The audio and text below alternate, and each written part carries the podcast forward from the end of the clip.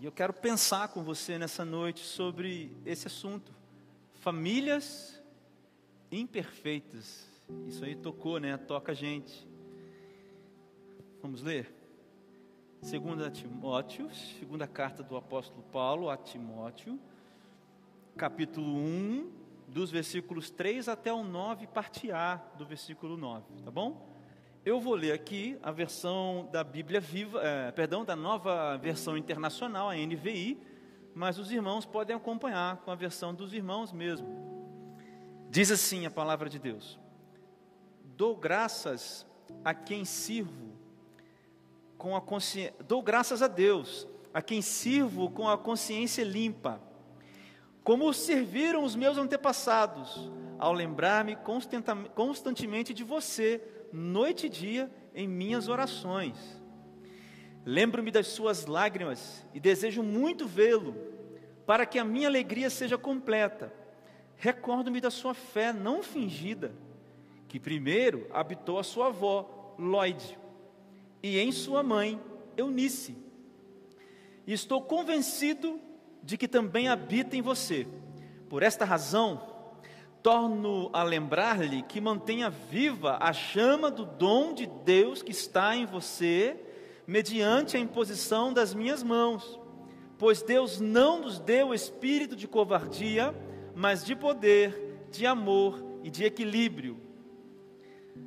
Portanto, não se envergonhe de testemunhar do Senhor, nem de mim, que sou prisioneiro dele mas suporte comigo os meus sofrimentos pelo Evangelho, segundo o poder de Deus, que nos salvou e nos chamou com uma santa vocação, não em virtude, não em virtude das nossas obras, mas por causa da sua própria determinação e graça. Até aqui, irmãos, vamos orar, Senhor. Pai, chegou o momento do culto, como todo domingo nós dissemos, nós dizemos aqui, ah, que é o momento mais importante, onde a gente vai ouvir a Sua voz. Pedimos perdão já pelos nossos pecados, então nós reforçamos o pedido que, de que Teu Espírito Santo fale através da minha vida comigo e com os meus irmãos. Por isso, Espírito Santo, você tem toda a liberdade neste lugar para falar, agir, consolar e confrontar os corações. Nós estamos ansiosos e famintos, Deus, pela Sua palavra. No nome de Jesus. Amém. Queridos, eu gostaria de começar com uma pergunta para os irmãos. Se não existem famílias perfeitas, se famílias imperfeitas é o que todo mundo concorda que toda família é, por que então que as nossas famílias ou a nossa família parece ser a mais difícil? Eu tenho certeza, irmãos, que ninguém aqui é tão, é, é tão ingênuo de pensar que a sua família é uma família perfeita.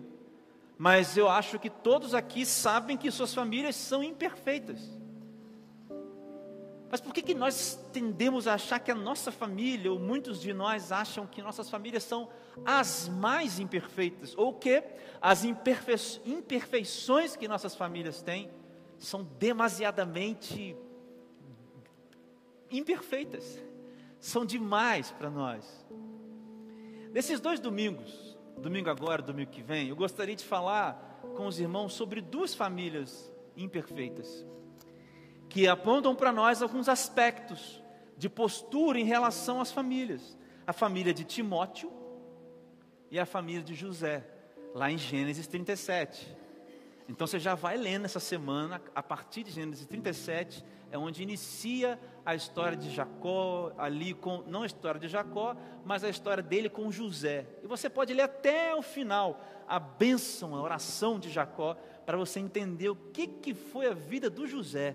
O cara sofreu e essa família era complicada. Na semana que vem nós vamos falar sobre a família de José. E hoje eu quero pensar com você a respeito da família de Timóteo. Há outras famílias na Bíblia que nós poderíamos usar como exemplo, a família de Davi. Na é verdade, irmãos? E outras famílias mais na Bíblia que nós poderíamos usar como exemplo. Nós temos Ananias e Safira, era uma família, era um casal, era uma família. Nós temos vários exemplos na Bíblia de famílias, mas eu gostaria de pontuar esses dois exemplos com vocês nesses dois domingos. Então é uma mensagem que tem duas partes.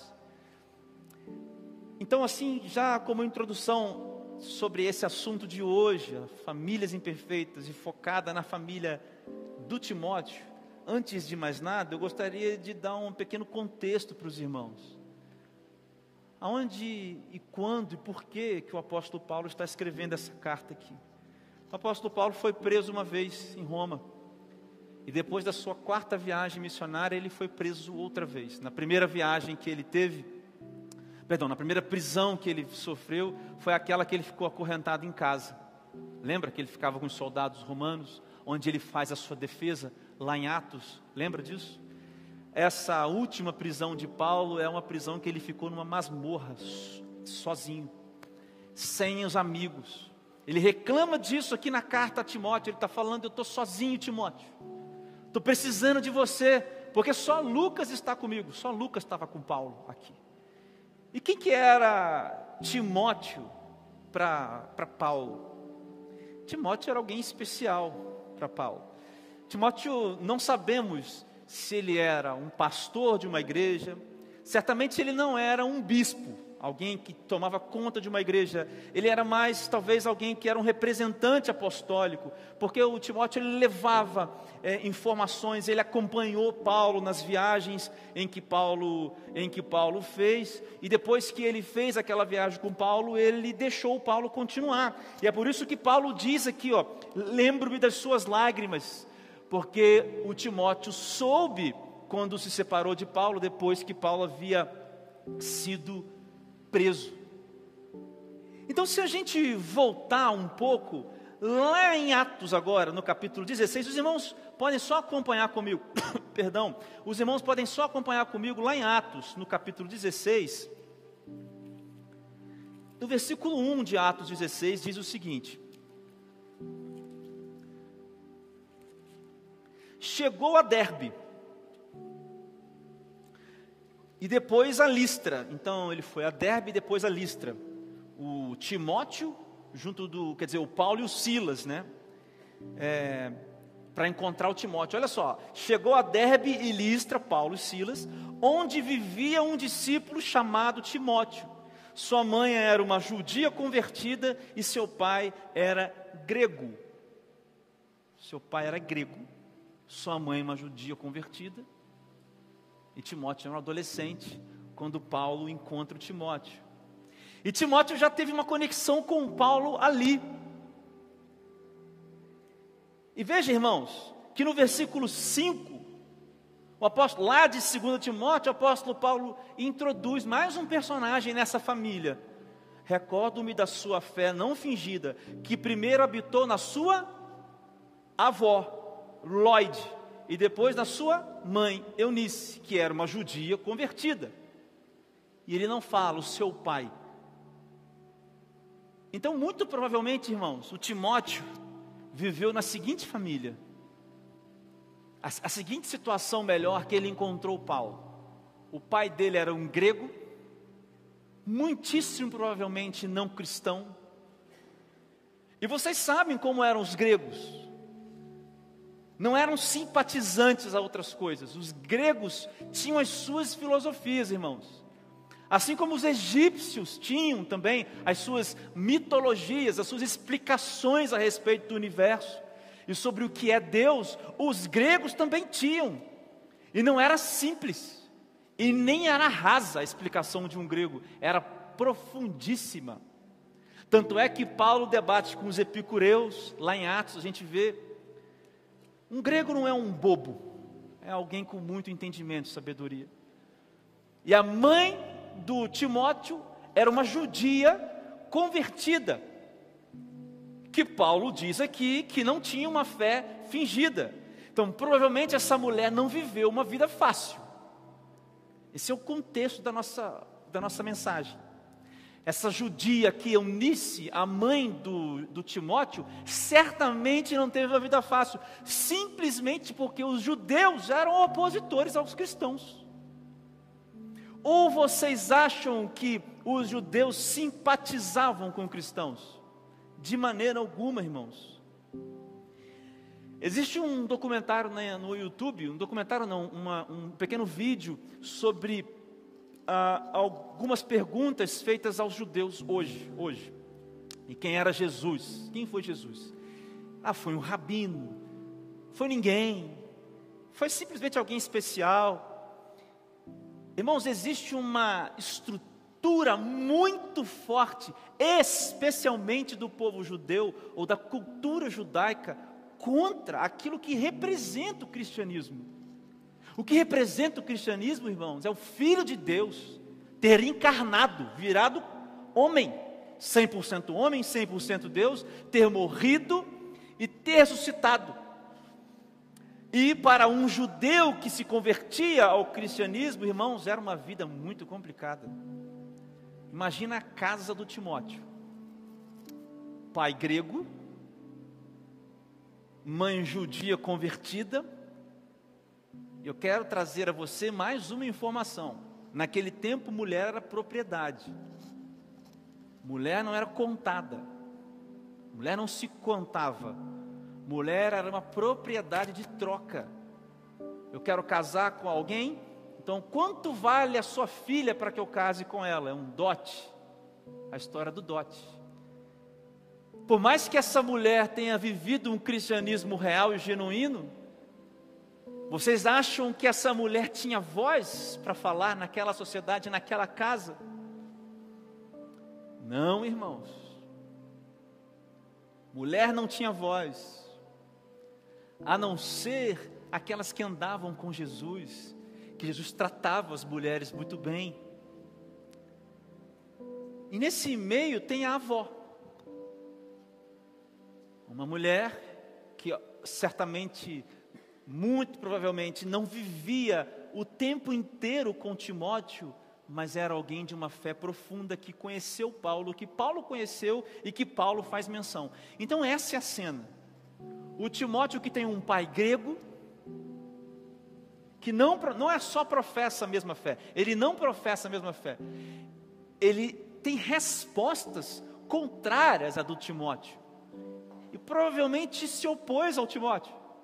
Ele tem uma mãe que sofria pela fé que tinha, e o Timóteo, vendo a mãe que sofria, recebendo os ensinamentos da mãe e da avó, que também passava pelas mesmas situações. Então, aí, mais ou menos aos 15 anos, lá em Derbe, em Listra, ele encontra com Paulo com Silas, um jovenzinho, com 15, 16 anos.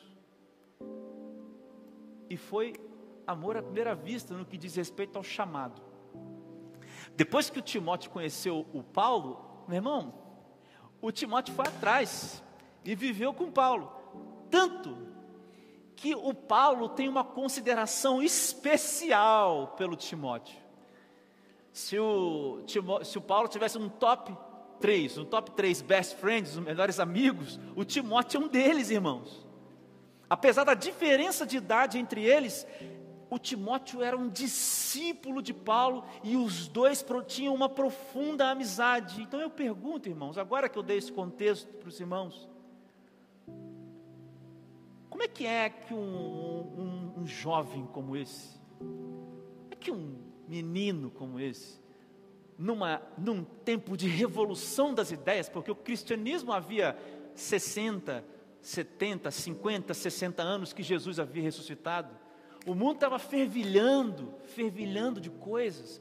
Como é que um jovem, num mundo super fervilhando de ideias, numa sociedade onde tudo poderia ser explicado, onde havia alternativas para ele seguir.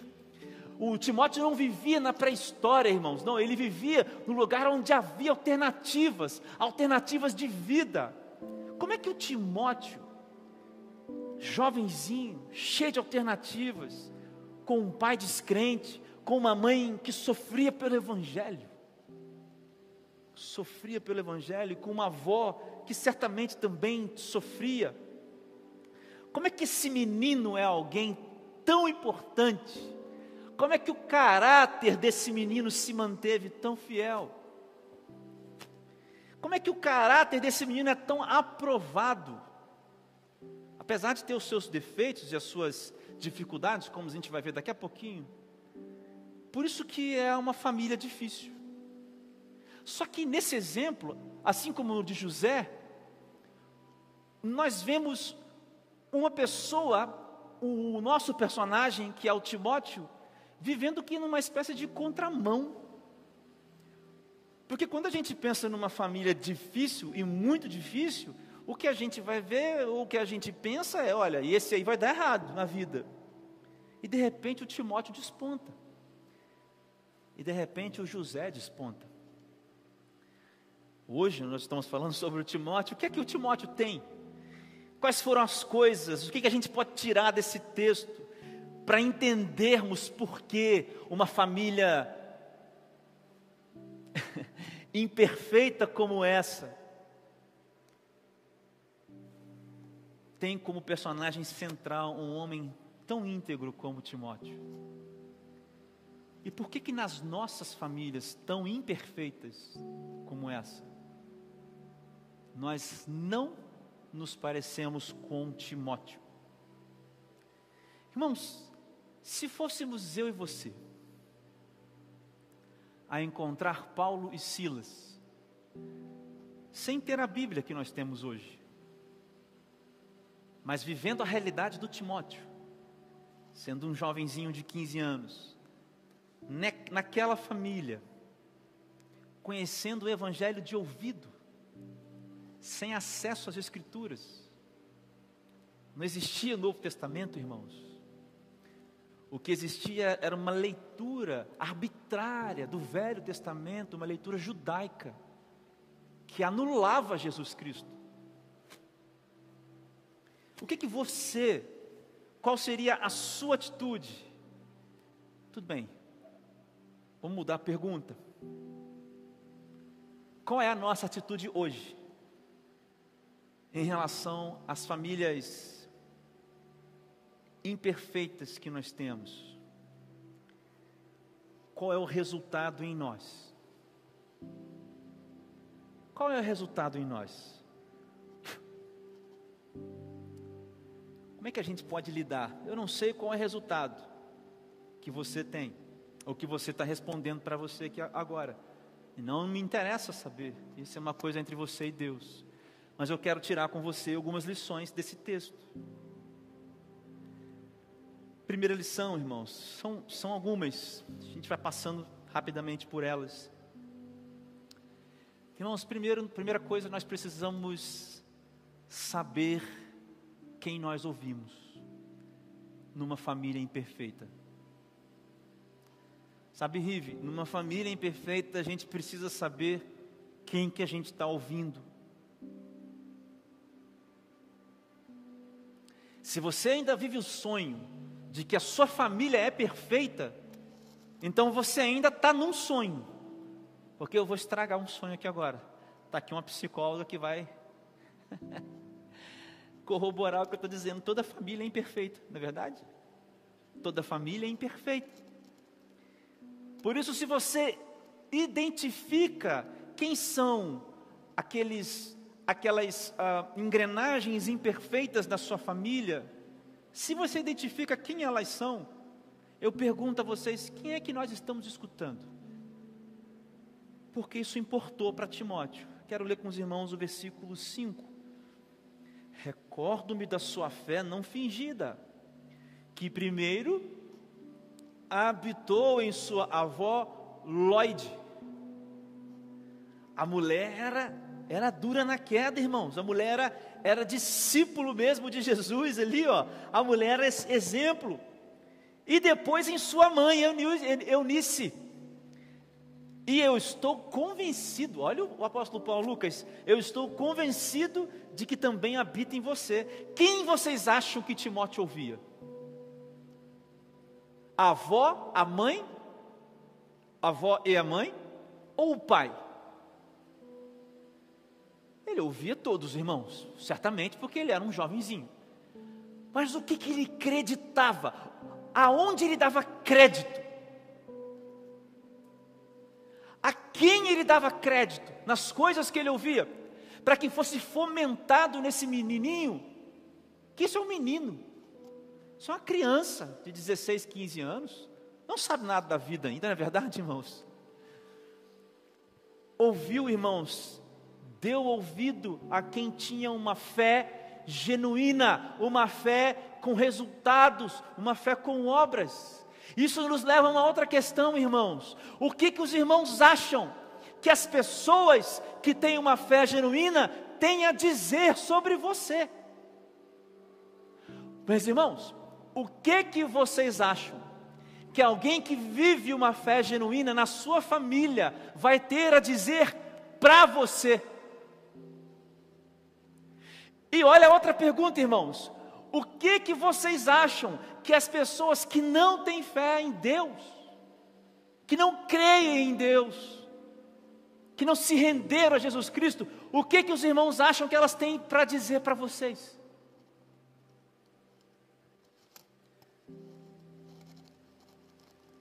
Com as respostas dos irmãos, os irmãos vão entender quem que os irmãos têm que ouvir. Nem todo mundo, irmãos, que não crê em Deus é uma pessoa ruim, digamos, moralmente. É um condenado do ponto de vista espiritual, vai para o inferno. Não professa fé em Jesus, já está condenado, porque João 3, 17. Porque ele veio salvar a, a, aquele que estava condenado, mas aquele que não crê já está condenado. João 3, 17. Mas eu pergunto aos irmãos: o que, que é, ou qual é o terreno ou o solo fértil do Satanás, do diabo? Por acaso é um coração cheio de Deus? Ou um coração longe de Deus e com boas intenções? Compreende? O que, que é o terreno para o Satanás, para ele plantar? Um coração cheio de Deus, não é para ele atacar, não, para ele plantar mentiras. Onde vai nascer as mentiras de Satanás? Num terreno, num coração cheio de Deus, ou num coração vazio de Deus, mas cheio de boas intenções. Boas intenções não bastam. Boas intenções não bastam. Há pessoas com boas intenções que nos falam coisas em famílias imperfeitas e que nós não deveríamos ouvir, mas nós ouvimos. Por isso, irmão, aprenda isso hoje.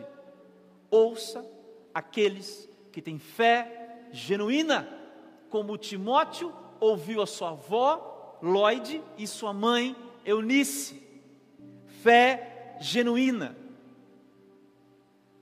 Pessoas que estão sofrendo como essas mulheres sofriam certamente, mas eram pessoas de fé genuína.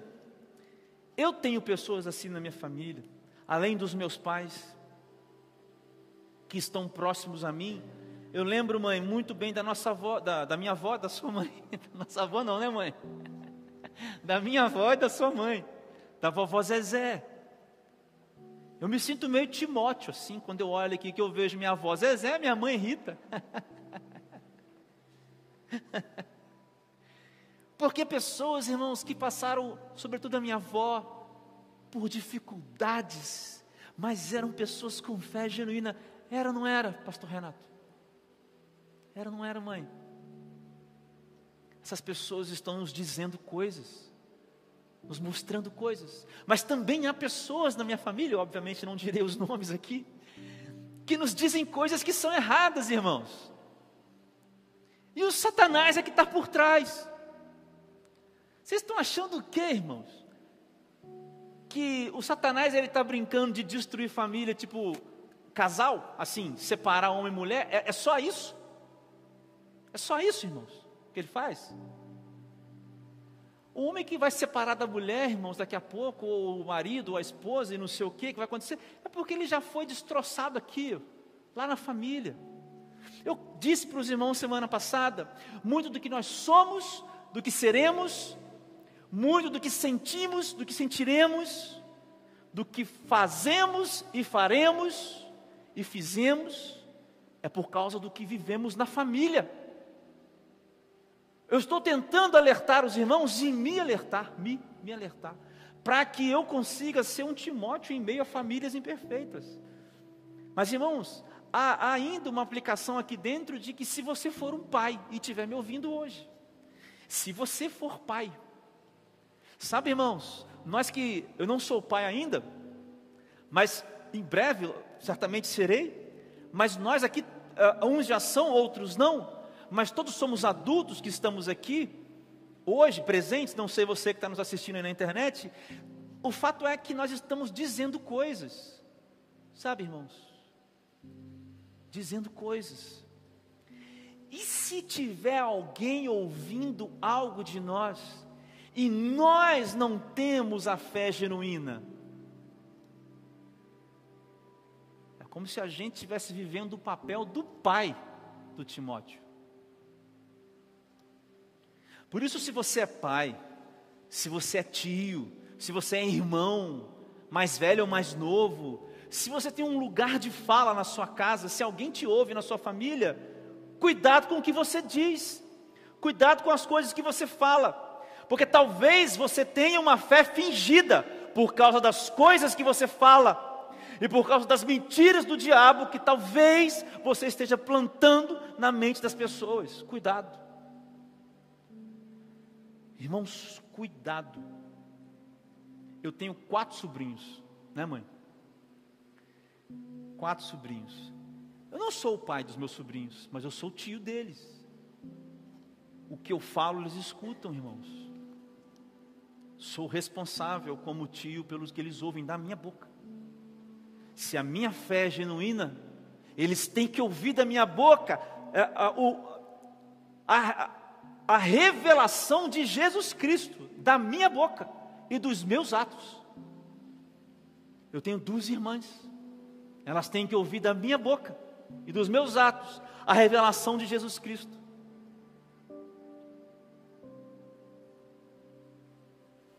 Segundo ponto, irmãos. Primeiro, saiba quem ouvir. Saiba quem ouvir. Saiba o que você está falando. Segundo ponto.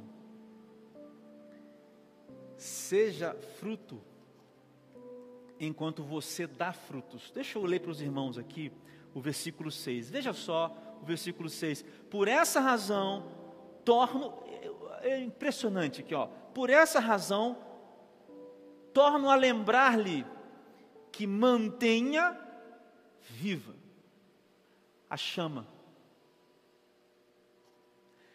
Aí, do dom de Deus que está em você mediante a imposição das minhas mãos. Então vamos lá. O apóstolo Paulo impôs as mãos sobre o Timóteo.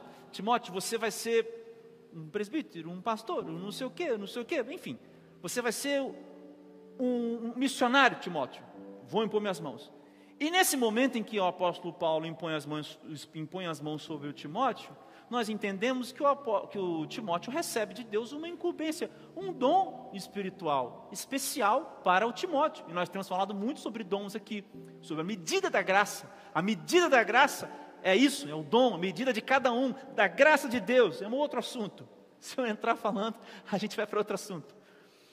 Mas o fato é que o Timóteo recebeu, irmãos, um dom especial, ou um dom para ele, algo que ele deveria fazer, que Deus deu a ele, por intermédio ali da imposição das mãos do apóstolo Paulo. Ok, nós concordamos nisso. Agora, o que me chama a atenção é a primeira parte do versículo, porque ele diz: por esta razão, ou seja, porque eu vejo em você então uma fé genuína, Timóteo.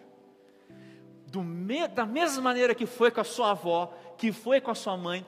Então, Timóteo, porque você ouve e ouviu as pessoas certas, por esta razão, Timóteo, exatamente por causa disso eu estou te falando, eu torno a te lembrar, Timóteo, mantenha, mantenha num presente contínuo, mantenha viva a chama do dom de Deus. Irmãos, o que eu quero dizer aos irmãos é que muitas pessoas que vivem em famílias imperfeitas são machucadas por elas. Ponto, é verdade. Irmãos, uma das consequências primeiras de cristãos que são machucados pelas suas famílias é apagar Ou então, Talita, não botar o ventilador do churrasco, sabe qual é que a gente faz churrasco para acender o carvão? Tirar o ventilador do carvão e aí a chama do dom de Deus se apaga. Irmãos, aquilo que Deus nos deu para fazer não nos é na imposição das mãos ali do apóstolo Paulo, está pronto. Irmãos, tirem isso da cabeça de vocês. O que Deus nos deu para fazer vai sendo aprimorado à medida em que fazemos o que temos que fazer. A minha questão com os irmãos é que frutos de famílias imperfeitas que ouvem vozes que não são aquelas das fés ou das, da fé genuína, tendem a deixar de colaborar para que a chama fique acesa. Ou seja, são pessoas que se desviam, são pessoas desigrejadas, são pessoas de mal com Deus, são pessoas, são advogados, são promotores de justiça espiritual. O promotor é aquele que acusa. Defensor é o que defende. Então são os promotores da justiça que colocam Deus no banco dos réus. E enquanto, irmãos, o Timóteo, ele vai na direção contrária. Ele foi um menino e foi um homem que continuou, que foi sendo enquanto era. Ou seja, ele foi sendo fruto, Rive, dessa família imperfeita, mas um fruto bom, viu? Ele foi sendo um fruto bom enquanto ele dava os frutos. Entende isso? Isso não é incrível? Passa uma vaca malhada ali agora. Eu adoro esse lugar. Passa boi, passa vaca.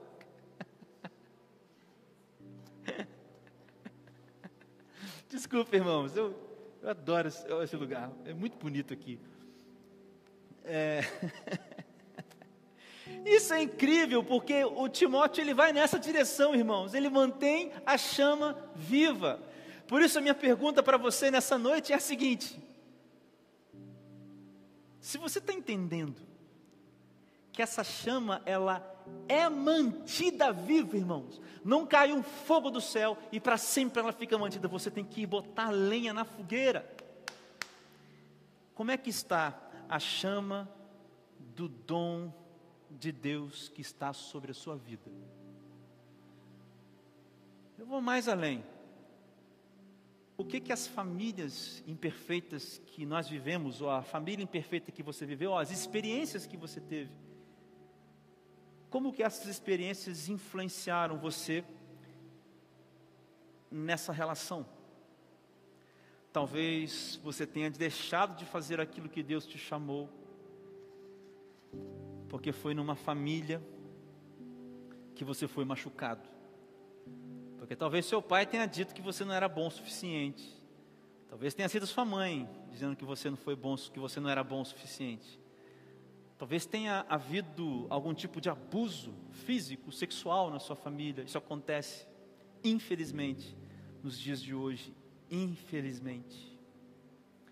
Talvez nunca ninguém tenha te ouvido Nunca ninguém tenha te dado uma oportunidade na sua família. Talvez a sua família seja feita de pessoas que mais parecem com o pai de Timóteo do que com a mãe e com a avó. Mas se você está ouvindo essa mensagem hoje, e se você sabe que sobre a sua vida há um dom de Deus, como essa chama está, Irmãos, a família pode ser imperfeita, ela será perfeita. Inclusive a família aqui da igreja, a nossa família, igreja, ela será imperfeita. E eu estendo até a aplicação desse ponto para a igreja. Às vezes a nossa família, igreja, é a que mais nos machuca, mas pelos mesmos motivos, porque damos vozes às pessoas erradas, nós deixamos de alimentar e de fazer queimar a chama do dom de Deus que está sobre as nossas vidas. A chama precisa continuar viva. E é você quem mantém essa chama viva. É você. É você com seu relacionamento com Deus. é você que ora, que lê a Bíblia e que obedece e que se coloca diante de Deus, que se submete às ordens de Deus, que é parte de igreja, que vive na igreja, que dá seu tempo, que faz discípulos. Terceiro ponto, irmãos. Eu vou pular versículo aqui 7, que vou terminar com 7, mas eu vou pular para o 8 e 9. Eu ouvi uma frase essa semana, hoje, que não há lugar onde Jesus. É simples a frase. Estava vendo um vídeo de uma igreja batista em Campos, e acabou que eu, que eu ouvi essa frase de uma pessoa que estava falando, eu falei essa frase: Não há lugar onde Deus não possa agir. Não há lugar, não há coisa, não há situação onde Deus não possa agir. Eu concordo com essa frase. E deixa eu ler para os irmãos aqui o versículo 8 e 9. Diz assim: Olha, portanto, o Timóteo, não se vergonhe de testemunhar do Senhor nem de mim, que eu sou prisioneiro, que sou prisioneiro dele, mas suporte comigo os meus sofrimentos pelo Evangelho, segundo o poder de Deus, que nos salvou, nos chamou com uma santa vocação. É lindo isso aqui. Não em virtude de nossas obras, mas por causa da sua própria determinação e graça. Esse aqui, esse texto, né, pastor? Pastor Renato, esse aqui é, é demais. Mas o, o interessante, irmãos, desse texto que é riquíssimo, que eu vou retirar só um pontinho aqui desse texto, é o seguinte: o apóstolo Paulo escreve aqui, portanto, não se envergonhe. Se nós lermos, meus irmãos, alguns textos para trás, se não me engano, é primeiro. Esqueci agora um texto em Coríntios, agora eu esqueci a, a, a o texto eu não anotei aqui, irmãos, eu acabei esquecendo. Mas em Coríntios existe uma, uma, uma, uma palavra de Paulo, diz assim: olha, cuidem, cuidem do Timóteo, deixem ele à vontade, cuidem dele, para que ele não se sinta mal você, perto de vocês. A ideia é que o Timóteo talvez ele fosse muito tímido. E talvez o Timóteo tivesse aqui muita vergonha mesmo de testemunhar a fé que ele tinha. E talvez, irmãos, até dificuldade de viver a fé que ele tinha. Ora, é, não era para menos. Pai do jeito que era. Uma mãe que era mulher, mas era cristã, uma avó, e ele ouvindo a avó e a mãe indo, indo contra o pai, andando atrás de dois homens que um era um assassino de cristãos, procurado pelos judeus para que matassem ele, os judeus queriam matar o Paulo, e o Timóteo está lá andando atrás dessa gente. Vocês não acham, pelo menos, natural que ele tivesse vergonha, timidez, dificuldade? Não era isso? Não é isso?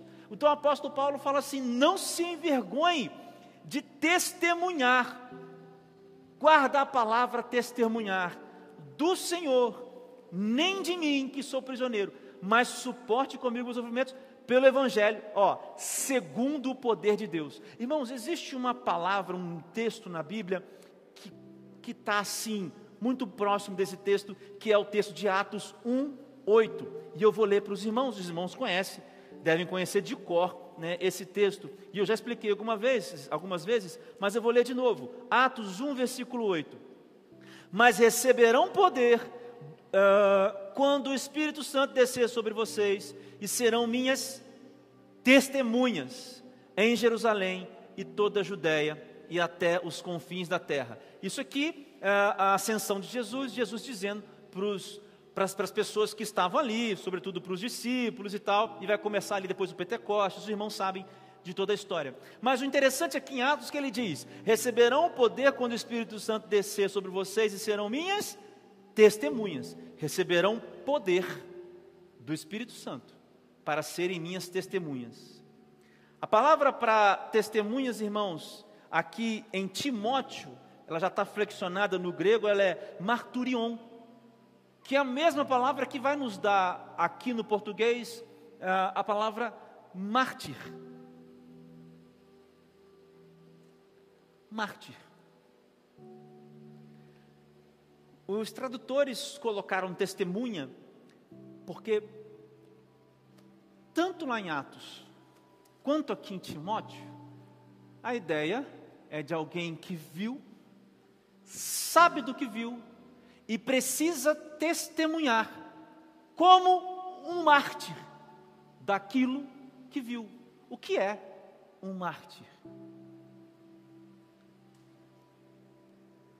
É alguém, irmãos, que sofre, se preciso, perde a vida por causa daquilo que acredita. Nós temos alguns exemplos, alguns mártires na nossa história. Martin Luther King, os próprios discípulos foram mártires também, morreram por aquilo que acreditavam. Isso é incrível, porque é o Atos 1, 8 de verdade. Ou seja, o que, o, o que Jesus disse lá em Atos 1, 8, o que o apóstolo Paulo está dizendo aqui é o seguinte: olha, vocês têm no Espírito Santo poder para suportar o sofrimento e assim serem minhas testemunhas. Sabe, irmãos, em famílias imperfeitas, há feridas, há rasgos, há sangramentos, há traumas. Em famílias imperfeitas, irmãos, há palavras que ecoam nas nossas cabeças durante muito tempo. E provavelmente, irmãos, será um sofrimento enfrentar estas coisas. E em famílias imperfeitas, em pessoas que estão vivas, sobretudo, né, vivendo ainda, vivem entre nós, há um sofrimento contínuo que se renova amanhã, se renovará depois de amanhã. É muito difícil conviver com meu pai, é muito difícil conviver com a minha mãe, com os meus irmãos, com o meu filho, com a minha tia, com a minha avó, mas era difícil para o Timóteo. Mas com o Espírito Santo e pelo poder do Espírito Santo, esse homem tinha capacidade de ser mártir se preciso for perder a vida, como testemunha daquilo que Jesus é, daquilo que Jesus significa, do Evangelho. E aí eu disse da frase: não há lugar onde Jesus não possa entrar. Por isso, irmão, presta bem atenção que eu estou finalizando. A dificuldade que nós carregamos, as marcas das famílias imperfeitas que nós temos, que são muitas, a questão, irmãos, não é o quão pesadas elas são, mas o quão poderoso é o Espírito Santo que nos faz caminhar apesar delas. Isso é ser testemunho do Evangelho. Alguém que tem marcas de famílias imperfeitas, mas caminha no Evangelho. Esse foi o Timóteo. Em Jesus há poder, irmãos, e não há feridas, não há machucados, onde Jesus e o poder do Espírito Santo não penetre e não te faça ser um mártir. O apóstolo Paulo diz: Não se vergonhe de mim, nem de que sou prisioneiro, mas suporte comigo os meus sofrimentos pelo Evangelho, segundo o poder de Deus, que nos salvou e nos chamou com uma santa vocação.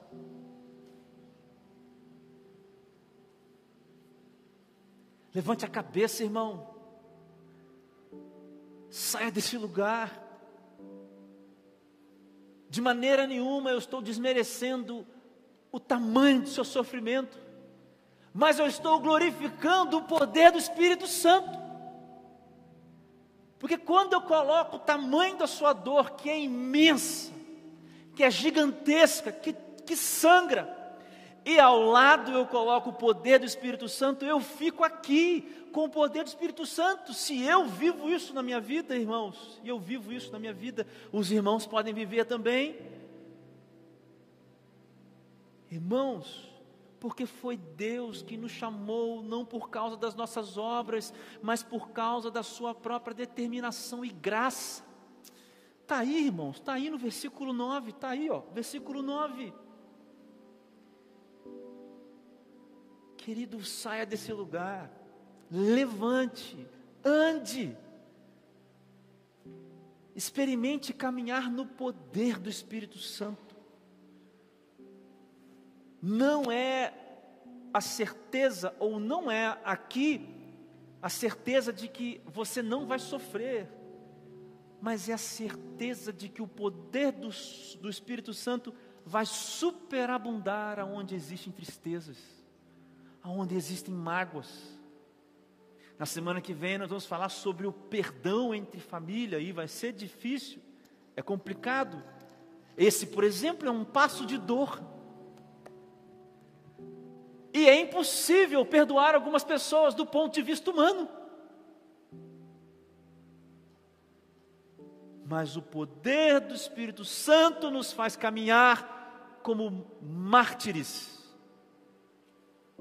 como testemunhas. Caminhe, sai do seu lugar, confie no poder do Espírito Santo mais do que no tamanho quase que infinito da dor que você sente. Eu sei que é.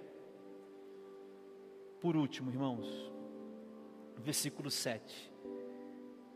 O apóstolo Paulo diz isso tudo que eu falei aqui agora, de caminhar pelo poder do Espírito Santo, de ser Marte e tal.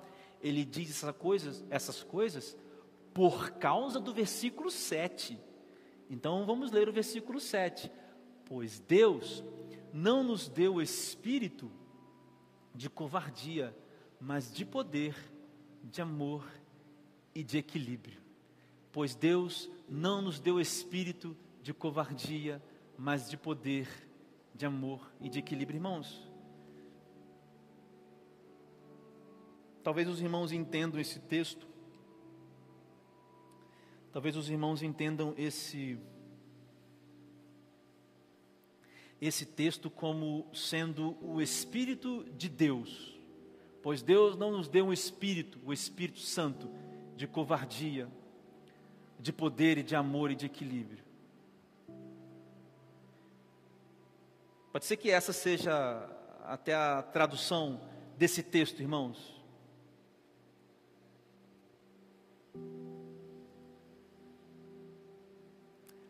Mas eu prefiro crer, irmãos, nesse texto do versículo 8, que Deus está falando assim, que Paulo está dizendo através, Deus está falando através das palavras de Paulo, que Deus não nos deu, no 7, por favor, não nos deu um jeito de viver como covardes, mas nos deu uma maneira de viver em poder, em amor ágape e em equilíbrio, uma maneira de viver. Eu gosto de ler esse texto assim. Porque se a palavra ali é espírito com E minúsculo, então Paulo esteja falando, talvez Paulo esteja falando do espírito humano. Mas se é paracletos a palavra ali no grego, então Paulo está falando do Espírito Santo. Mas de qualquer forma, o que está implícito é que nós não nos movemos, nós não nos vivemos, nós, desculpa, nós não vivemos num modelo de vida covarde. E eu não estou chamando as pessoas que estão feridas pelas suas famílias de covardes, não. Eu estou dizendo que o covarde, meus irmãos, covardia, covardia, é quando você desiste de ir à, à frente Agora, aqueles que são machucados pelas famílias imperfeitas não têm forças para ir à frente ou continuar na frente. Mas, irmãos, mas Deus não nos deu um espírito sem poder. É uma maneira de viver no poder do Espírito Santo. Então, o covarde, meus irmãos, é aquele que não se apodera daquilo que faz ele caminhar. Irmãos, eu não sei qual é a estaca eu não sei qual é a cerca, eu não sei qual é a porta que não se abre para que a gente mantenha uma postura covarde na vida por causa das famílias, é, das famílias imperfeitas que nós temos. Mas nós somos chamados a viver em poder. pelo Espírito Santo e pelo poder dele, perdoar as pessoas, reiniciar as coisas. Pelo Espírito Santo e pelo poder dele, nós somos chamados a amar sacrificialmente, amor ágape, sacrificar pelo outro, sacrifício pelo outro, essa é a vida que Deus nos chamou para viver, e viver em equilíbrio das coisas, irmãos. Tendo noção, a ideia é tendo consciência do que está acontecendo, tendo discernimento das coisas que acontecem através de nós, perdão, acontecem em volta de nós. Quais são as coisas que provêm de Deus? Quais são as coisas que não provêm de Deus? Essa, esse é o modelo de vida que Deus nos chamou, irmãos. Por isso eu quero dizer para você, Deus não te deu um espírito de covardia. para que você fique caído, que você não se movimente por causa da família, por causa dos estragos que você viveu em família durante a sua vida, mas para que você caminhe pelo poder do Espírito Santo. E se você precisa de poder, de, de, de poder de Deus para perdoar, peça, porque Deus te deu esse, essa maneira de viver e o Espírito que te faz caminhar em poder.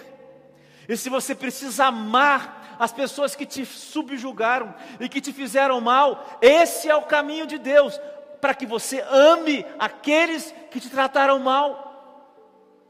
E se você tem a sua cabeça desequilibrada, e se as ideias são erradas, Deus te chamou para uma consciência equilibrada, para uma vida onde você entende e onde você vê e você ouve e considera a voz de Deus. Famílias imperfeitas todos nós temos, mas o que nós fazemos com as famílias imperfeitas que temos? Essa é a grande questão. Irmãos, eu sei que esse assunto é um assunto complicado, que mexe com feridas e que mexe com questões muito pessoais. Por isso eu fico muito com temor e tremor para falar de família, porque esse é um assunto muitíssimo delicado. Eu não quero te expor aqui de maneira nenhuma, mas eu quero te desafiar a esse mês de maio. Hoje estamos no dia 15, é mês de, meio do mês. Para que você converse com Deus sobre as coisas que o Espírito Santo revelou a você durante essa mensagem, a da semana passada. Se você não ouviu, está lá no YouTube, está lá no Spotify. O que eu posso te oferecer, irmão, são as minhas orações. Posso caminhar junto com você. Se você está assistindo aí pela internet, nossa igreja pode caminhar. Se você quer conversar sobre isso, nós estamos aqui. Se você precisa de um psicólogo para conversar sobre isso, ótimo. Nós temos vários bons psicólogos cristãos que podem te ajudar. Mas você pode começar do jeito que nós falamos hoje aqui. Ouça quem tem fé genuína. Fale coisas como pessoas que têm fé genuína falam. Não deixe de alimentar a chama do dom de Deus sobre a sua vida por causa dessas coisas. Entenda que no Espírito Santo há poder para você viver como um mártir, se for preciso, mas testemunhar de Jesus Cristo, do seu Evangelho, e que Deus te convidou a viver uma vida sem covardia, mas no poder do Espírito Santo, no amor ágape e em equilíbrio. Vamos orar, Senhor. Coloco diante do Senhor todos os corações, todas as pessoas que aqui ouviram a tua palavra, todas as pessoas que aqui ouviram a tua mensagem. Senhor, eu não sei como elas estão, Pai, porque eu não posso olhar aquilo que o Senhor olha, mas eu sei que os teus olhos estão olhando os corações. Eu sei, Pai, seja onde, quando eles estiverem, talvez essa pessoa esteja ouvindo essa mensagem muitos meses depois, muitos anos, não seja nem hoje, seja depois, porque essa mensagem fica gravada no nosso canal, fica aí rodando pelas redes, mas o Senhor está vendo. Pai, no nome de Jesus, ajuda esta pessoa a caminhar em fé. Pai, toma essa família nas tuas mãos. Eu gostaria de te pedir, ó Pai, que houvesse reconciliação nas famílias. Que essas famílias, Pai, que serão ainda imperfeitas, mas que elas reconheçam que é no Senhor que elas devem caminhar. Isso para a vergonha do Satanás e para a honra e glória do teu santo nome, Senhor. Ah, Deus, desfaz as mentiras que foram colocadas, Pai. Nossos pais falaram, nossos avós, talvez, carregamos essas coisas. Não importa a nossa idade, Pai, quebra estas coisas. Mostra que o Senhor é o Pai perfeito, que trata os filhos com amor, Pai.